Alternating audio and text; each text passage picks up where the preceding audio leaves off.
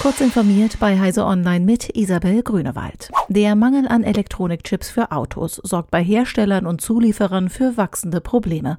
Nun schickt auch Audi in der kommenden Woche annähernd 10.000 Mitarbeiter in Ingolstadt und Neckarsulm in Kurzarbeit. Schon im Dezember hatte Volkswagen Engpässe bei den Halbleitern gemeldet und Kurzarbeit für sein Werk in Emden beantragt.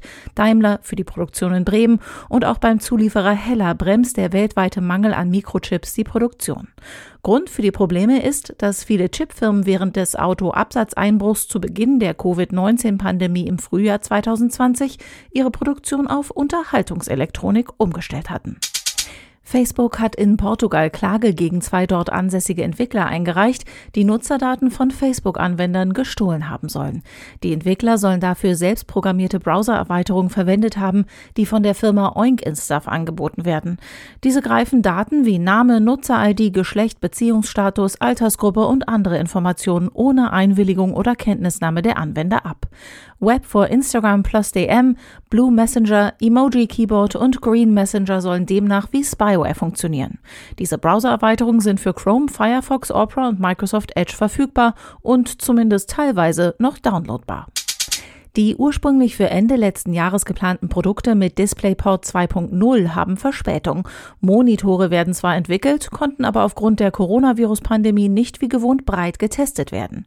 Die ersten DisplayPort 2.0 konformen Produkte sollen immerhin noch dieses Jahr in den Handel kommen.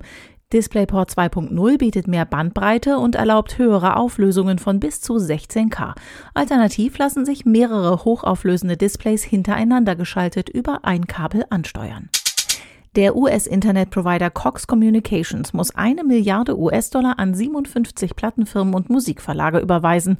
Kunden des Internetproviders haben in den Jahren 2013 und 2014 mehr als 10.000 Musikstücke über File-Sharing-Netze kopiert.